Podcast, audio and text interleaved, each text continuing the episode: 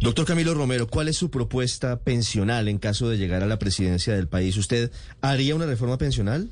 ¿Está de acuerdo con el sistema de pilares o cómo emprendería ese que es un asunto inaplazable para los colombianos? Nosotros creemos necesaria e indispensable una reforma pensional que parta de esta base. Es un derecho de los colombianos y colombianas. Claro, antes habría que hacer una claridad.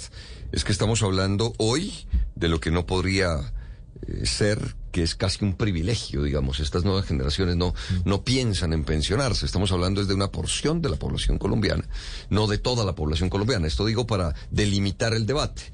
Lo que sí debe ser es garantizado como un derecho en un nuevo gobierno. Entonces, para nosotros, los derechos deben ser garantizados por los gobiernos, deben ser garantizados por el Estado. Así que nosotros promovemos un fortalecimiento desde lo público, un fortalecimiento desde la responsabilidad que tiene un gobierno con los derechos. Yo sí creo en el fortalecimiento de un Estado, en un nuevo gobierno, de un Estado que debe ser mucho más fuerte que lo que hoy tenemos, no para la represión y la opresión, sino para la garantía de derechos. Sobre todo después de pandemia, creo que hay dos derechos que deben ser garantizados por el Estado, salud y educación. En esa medida, pues nosotros queremos fortalecer lo público, que esa es de, ese que hoy parece un privilegio de los colombianos. O sea, marchitaría, marchitaría el sistema de pensiones, el sistema privado de pensiones. Mire, yo creo que hay que partir de la base de lo que significan los derechos para la gente y en esa medida cuál es la responsabilidad de un gobierno y de un Estado. Bienvenida a la competencia, por supuesto, pero entonces vamos a competir. Y en esa medida yo sí creo y considero que el fortalecimiento de lo público es un deber de un gobierno. Y en esa medida eh, me inquieta que se pretenda mantener esta lógica de que los derechos terminen convertidos en un negocio por unos privados. Ahí es donde me parece está el grueso del asunto.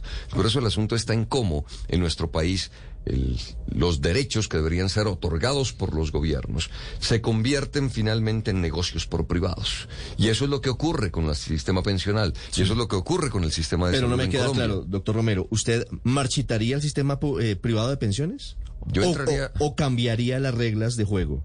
Yo lo que creo es que entraríamos desde un nuevo gobierno a fortalecer lo público y el sistema de pensiones de lo público que hoy existe. Colpensiones. Sí, colpensiones, para que sea el que garantice el derecho para todos los colombianos y colombianas. Sí, y la plata que está en los fondos privados de pensiones, ¿usted cree que es de los bancos o es de los ahorradores que han metido la plata en los bancos?